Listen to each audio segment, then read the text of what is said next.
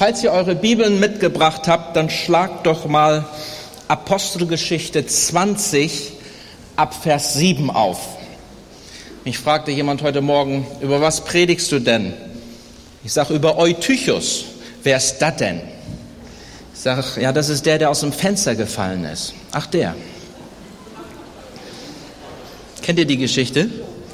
Es gibt eine Gemeinde in der Apostelgeschichte, da ist aus der Gemeinde jemand aus dem Fenster gefallen. Da kommen wir gleich zu. Also Apostelgeschichte 20 ab Vers 7. Am ersten Tag der Woche aber, als wir versammelt waren, um Brot zu brechen, unterredete sich Paulus mit ihnen, da er am folgenden Tag abreisen wollte und er zog das Wort hinaus bis Mitternacht. Keine Angst. Es waren aber viele Lampen in dem Obersaal, wo wir versammelt waren. Ein junger Mann aber mit Namen Eutychus saß im Fenster und wurde von tiefem Schlaf überwältigt, während Paulus noch weiterredete. Und vom Schlaf überwältigt fiel er vom dritten Stock hinunter und wurde tot aufgehoben. Paulus aber ging hinab und warf sich über ihn, und ihn umfassend sagte er, macht keinen Lärm, denn seine Seele ist in ihm. Und als er hinaufgestiegen war und das Brot gebrochen und gegessen und lange bis zum Anbruch des Tages geredet hatte, reiste er so ab. Sie aber brachten den Knaben lebend und wurden nicht wenig getröstet. Danke, ihr könnt euch wieder hinsetzen. Dieser Name Eutychus, der bedeutet der Glückliche. Und das war an dem Tag natürlich Programm. Er hat wirklich Glück gehabt. Ein junger Mann, ein Knabe vielleicht, jugendlicher Teenager würden wir heute sagen, der sich zur Gemeinde zählte, aber zu spät kam.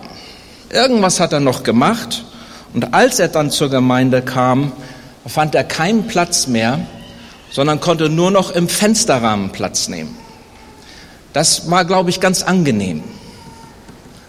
Gerade bei diesem Wetter wäre es doch nicht schlecht, im Fenster zu sitzen, oder nicht? Dann bräuchtet ihr nicht so viel zu fächeln. Dieser Gottesdienst dauerte lange, zu lange. Es war das letzte Mal, dass Paulus diese Gemeinde besuchte und er hatte etliches zu sagen. Es lag ihm so vieles auf dem Herzen. Er hatte Leiterschaft installiert und jetzt musste die Gemeinde ohne ihn weitermachen. Vielleicht gab es auch einen Nachfolger, aber Paulus hat Tschüss gesagt. Und das hat wahrscheinlich vom Nachmittag bis in den Abend, bis in die Morgenstunden des nächsten Tages gedauert. Das war eine Versammlung, oder? Und stellt euch mal vor, euer Pastor Andreas würde nach, ja, jetzt schon etlichen Jahren Abschied nehmen. Die Abschiedpredigt, die würde auch nicht fünf Minuten dauern. Da ist so vieles, was man sagen kann. Da ist so vieles, vor allen Dingen so viele Menschen, die einem ans Herz gewachsen sind. Und da kann der Gottesdienst schon mal länger dauern. Ich weiß nicht, ob ihr die Geschichte kennt von einer Gemeinde, die einen neuen Pastor suchte. Und es bewarben sich dann drei Pastoren auf die Stelle und alle drei kamen an Sonntagen zur Vorstellungspredigt. Der erste predigte 20 Minuten. Der zweite Bewerber predigte 40 Minuten und der dritte Bewerber predigte eine ganze Stunde. Die Gemeinde hat natürlich den als Pastor gewählt, der nur 20 Minuten gepredigt hat. Ist ja klar. Nachdem der Mann seine Stelle angetreten hatte, predigte er am ersten Sonntag 40 Minuten. Am zweiten Sonntag predigte er eine ganze Stunde. Und die Gemeinde wunderte sich und fragte sich, was ist denn nur mit dem los? Am dritten Sonntag predigte der Mann geschlagene 90 Minuten. Die Gemeinde war völlig fertig. So lange kann man doch nicht predigen. Ein Ältester hatte den Mut, den Pastor anzusprechen. Und er fragte ihn, sag mal, Bruder, was ist denn los mit dir? Du predigst ja immer länger. Als du hierher kamst, hast du nur ganz kurz gepredigt. Ja, sagt der neue Pastor, das kann ich dir erklären. Als ich meine Antrittspredigt gehalten habe, da hatte ich gerade meine neuen Zähne bekommen und ich konnte sehr schlecht sprechen mit den neuen Zähnen. Aber dann, als ich hierher kam und die Sonntage so, es ging immer besser und meine Zähne, die passten dann wirklich gut. Ja, aber heute hast du ja nun anderthalb Stunden gepredigt. Was war denn da los? Ja, sagt der Pastor, das kann ich dir erklären. Heute Morgen habe ich meine Zähne gar nicht gefunden, da habe ich die von meiner Frau genommen.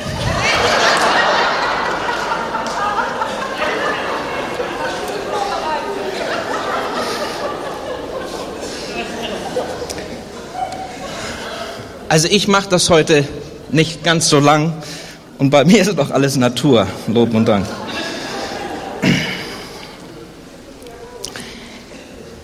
Der Lukas, der diesen Bericht verfasst hat, der war auch dabei und der beschreibt es ja richtig atmosphärisch, was da los war an dem Abend. Er sagt nämlich, dass die Gemeinde sich im dritten Stockwerk versammelte und als es Abend wurde, Fackeln angezündet wurden.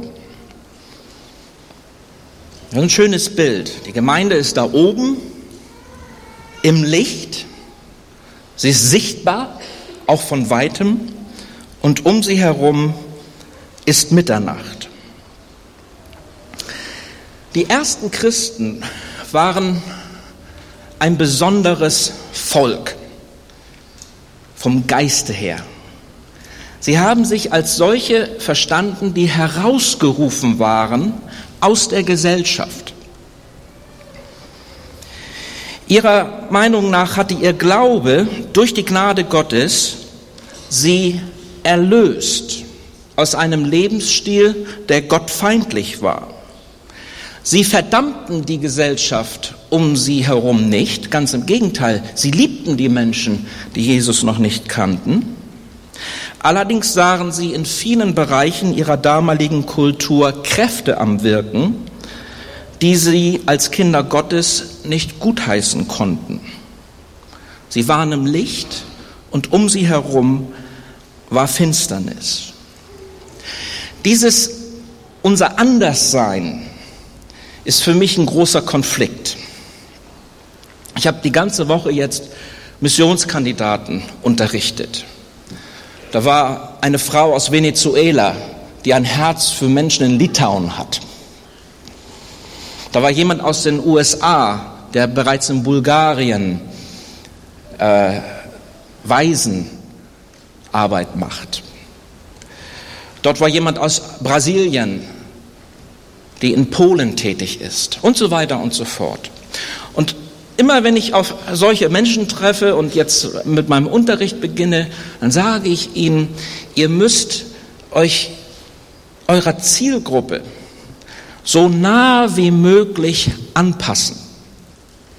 Ihr müsst die Sprache lernen. Ihr müsst die Kultur übernehmen. Ihr sollt das Essen der Leute essen.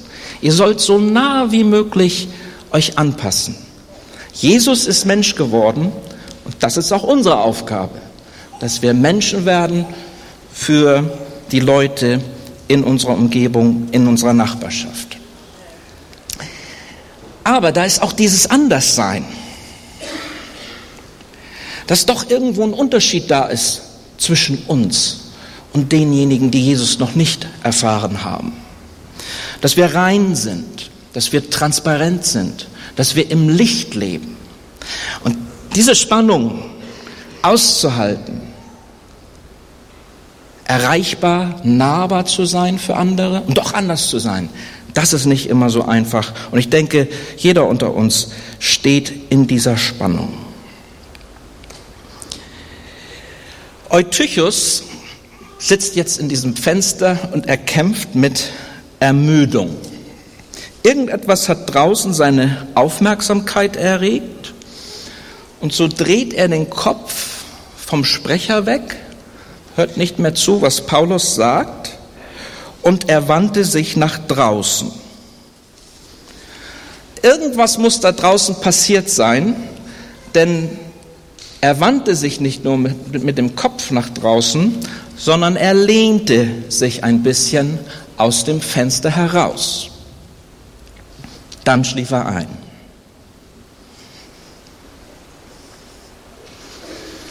Man kann in einer Gemeinde sein und mit dem Kopf und mit dem Herzen doch in eine andere Richtung lehnen. Könnt ihr dazu Amen sagen? Das ist hart, ne? Aber das äh, finden wir tatsächlich auch in der Bibel. Man kann in der Gemeinde sein und doch verloren sein. Man kann hier singen und doch im Herzen nicht dabei sein. Schaut mal in Lukas 15, ist mir etwas aufgefallen. Da gibt es dies, diese drei Gleichnisse vom verlorenen Schaf, von der verlorenen Münze, vom verlorenen Sohn.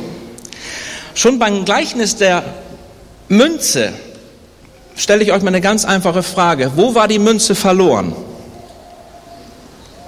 Im Haus, oder? Die war im Haus verloren. Und viel krasser kommt uns das bei dem letzten Gleichnis mit dem verlorenen Sohn. Es gab nämlich zwei Söhne und der eine, der war wirklich weit draußen. Der war in der Finsternis, fernab vom Herz des Vaters. Es gab aber noch einen anderen Sohn. Und dieser andere Sohn, der zu Hause blieb, erfüllt mit Selbstgerechtigkeit und Neid, war der verloren? Der war auch verloren aber er war im Haus verloren. Jetzt kommt das nächste. Die Seite, zu der du neigst, ist auch die Seite, zu der du fällst.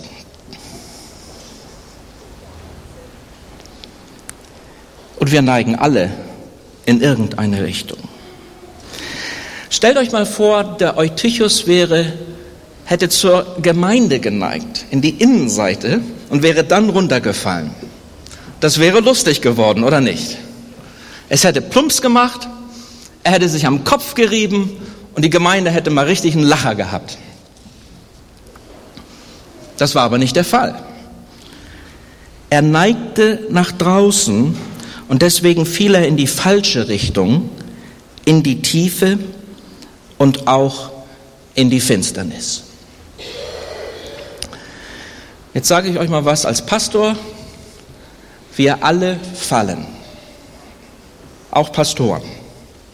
Es muss nicht immer eine super schlimme Sünde sein, aber wir machen alle Fehler. Wir fallen alle mal auf die Nase und schießen alle mal einen Bock. Die Frage ist nicht, ob wir fallen oder nicht. Die Frage ist eigentlich mehr, in welche Richtung wir fallen. Wir können, wenn wir etwas verkehrt gemacht haben, wenn wir gefallen sind, uns schrecklich besaufen, in die Tiefe fallen oder wir können in die Seelsorge gehen. Wir können in der Krise nichts tun oder wir können uns zur Gemeinde und eng an Christus halten und versuchen, mit seiner Hilfe da herauszukommen. Krisen gibt es in aller Leben. Die Frage ist nur, in welche Richtung wir fallen. Ich habe öfters so ein Bild vor Augen. Und zwar kennt ihr ja diese Stummfilme. Und da gibt es eine Szene, die in einigen Stummfilmen immer wiederholt wird. Und zwar brennt das Haus und der Held muss jetzt aus diesem brennenden Haus, aus einem oberen Stockwerk entfliehen. Und wie kann er das tun? Jetzt kommt der Rauch aus den Fenstern, höchste Lebensgefahr. Wie kommt der Held aus dem Haus? Dann rennt er den Korridor runter, da ist ein Fenster offen und unten steht die Feuerwehr mit einem Sprungtuch. Habt ihr schon mal gesehen, sowas ähnliches? Ja, sechs oder acht Männer mit einem Sprungtuch und die spannen dieses Sprungtuch und die deuten ihm, dass er jetzt keine Angst haben soll. Er darf sich in die Tiefe stürzen, denn er wird dort aufgefangen.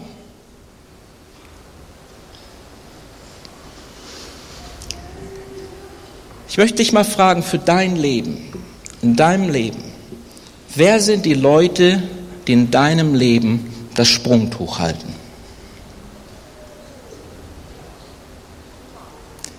Ich habe ein paar. Ich habe ein paar Leute, die mich auffangen, wenn ich in einer Krise bin, wenn ich falle. Und das ist ein Reichtum, den wir haben, besonders wenn wir in der Gemeinde sind, denn da gibt es viele, die gerne das Sprungtuch halten. Das ist das, was Gott uns anbietet, wenn wir im Licht sind, wenn wir mit anderen zusammen sind, die helfen. So, zum Schluss sehen wir, wie nach dem Fall, das ist noch interessanter, nach dem Fall beschrieben wird, wie dieser junge Mann mit Liebe wiederhergestellt wurde. Das erste war natürlich gar nicht selbstverständlich, dass Paulus seine Predigt unterbrach. Also ich könnte mir einige Charaktere vorstellen, die hätten glatt durchgepredigt. Egal wer da unter ihnen stirbt oder nicht. Ich habe einmal einen Sonntagmorgen in Afrika gepredigt, in Zanje, waren ungefähr 400 Leute anwesend. Und mitten in meiner Predigt war außen in der Gemeinde, an der Gemeinde jemand, der hat ein Fahrrad geklaut. Und irgendwie haben die nur einen Schrei ausgestoßen und von den 400 Leuten, die im Gemeindehaus saßen, stürzten 300 raus und rannten dem Fahrrad hinterher. Und ich saß dann da vor wirklich kleiner Mannschaft. Das werde ich nie vergessen. Also meine Predigt wurde unterbrochen, aber äh, man hat dann den Fahrraddieb, äh, war ein kleines Mädchen, gefunden und das Fahrrad zurückgebracht und die Predigt konnte danach dann auch weitergehen.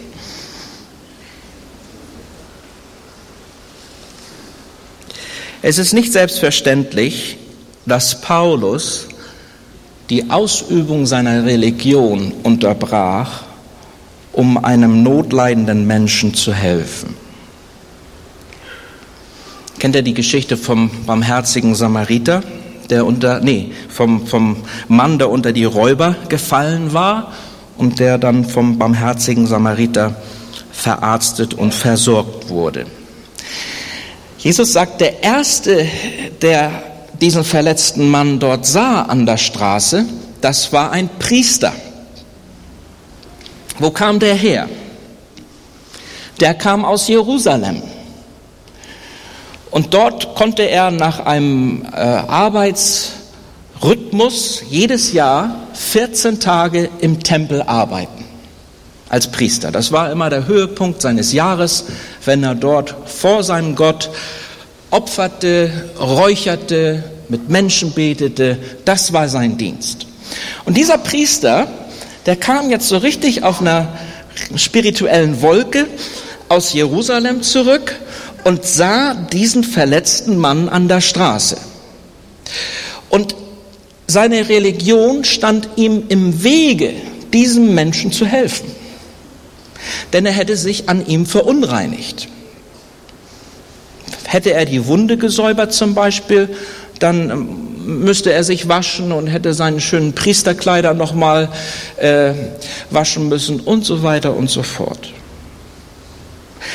Ihm folgte ein Levit, ein Diakon, der ging auch am sterbenden Leben vorbei, wahrscheinlich einfach aus dem Grund, weil er sich sagte, mein Chef hat sich nicht um den gekümmert, dann muss ich das auch nicht tun.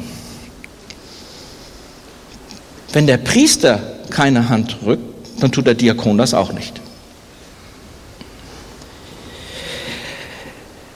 Es darf nicht so sein, dass unser Anderssein solche Form annimmt, dass wir am sterbenden Leben vorbeigehen, dass wir nicht mehr einfach helfen können, dass wir kein Ohr mehr haben, um zuzuhören, ohne zurückzupredigen.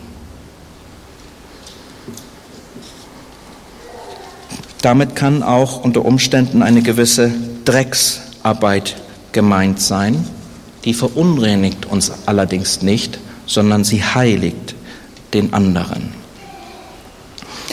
Eutychus wurde tot aufgefunden.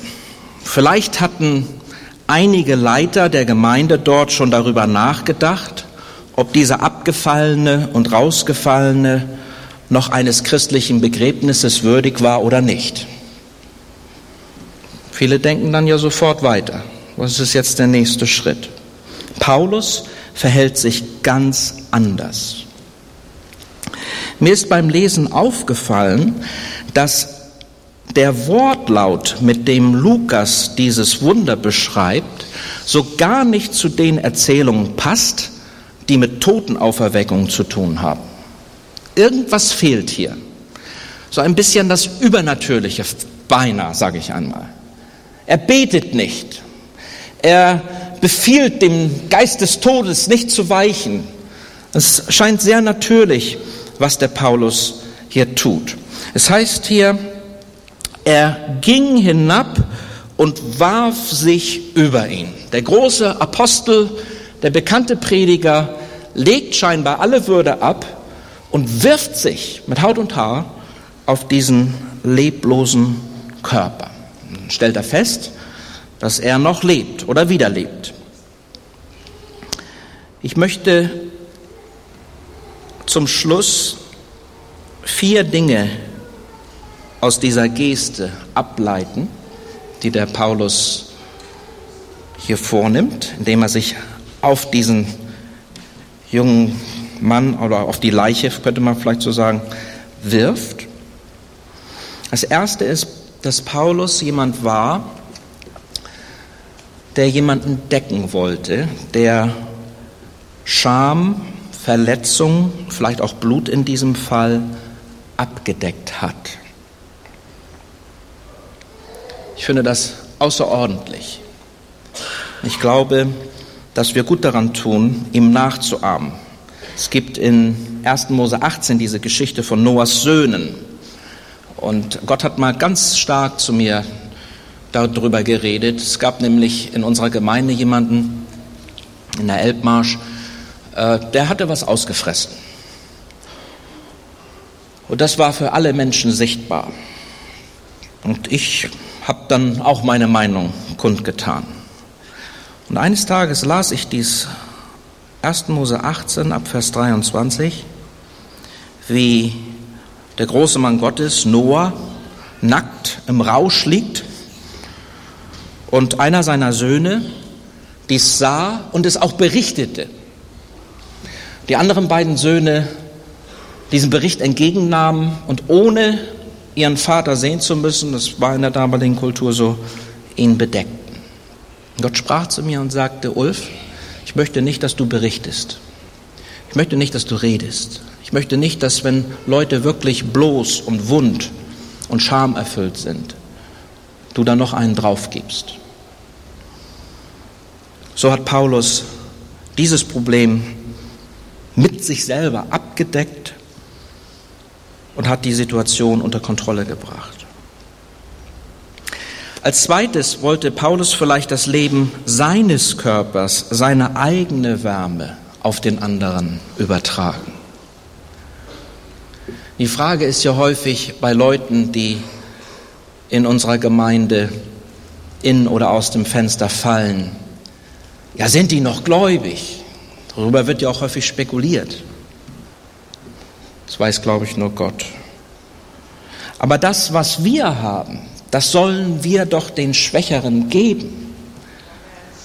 Die, die gefallen sind, die sollen doch von der Wärme Gottes, die noch in unserem Herzen pulsiert, profitieren.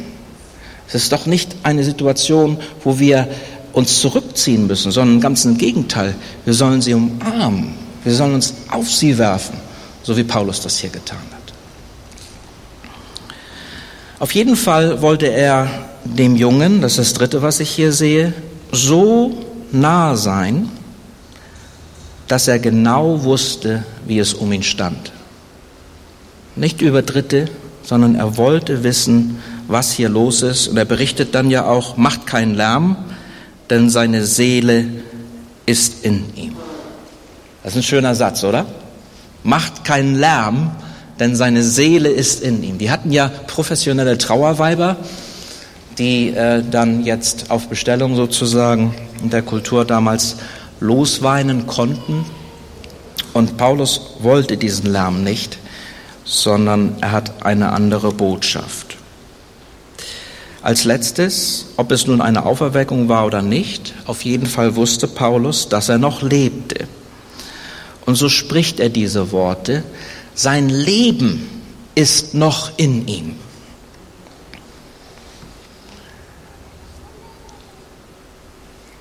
Ich glaube, das brauchen wir. Menschen, die uns sagen, hey, das Leben ist noch in dir. Gott hat dich noch nicht aufgegeben. Gott spricht zu dir und sagt, selbst wenn der Teufel sagt, dass du tot bist und abgefallen und selbstgerecht und ungerecht und nur Verdammnis für dich da ist, spricht Gott zu deiner Seele, dein Leben ist noch in dir war sehr ermutigt heute Morgen durch, durch den Gabendienst. Da waren zwei Dinge, die auch in mein Leben hineingesprochen haben.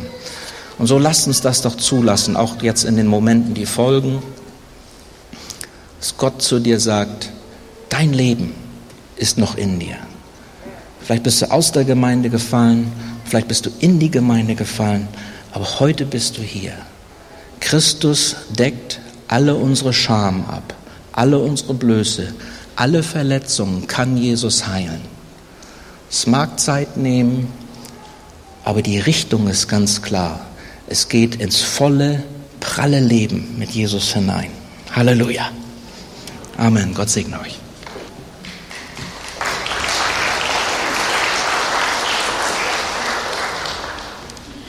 Und so möchte ich sagen, dass der Herr euch segne und euch behüte, euch eine fantastische Woche gebe, dass er sein Angesicht über euch leuchten lässt und euch gebe und erhalte seinen Frieden. Im Namen des Vaters, des Sohnes und des Heiligen Geistes. Amen.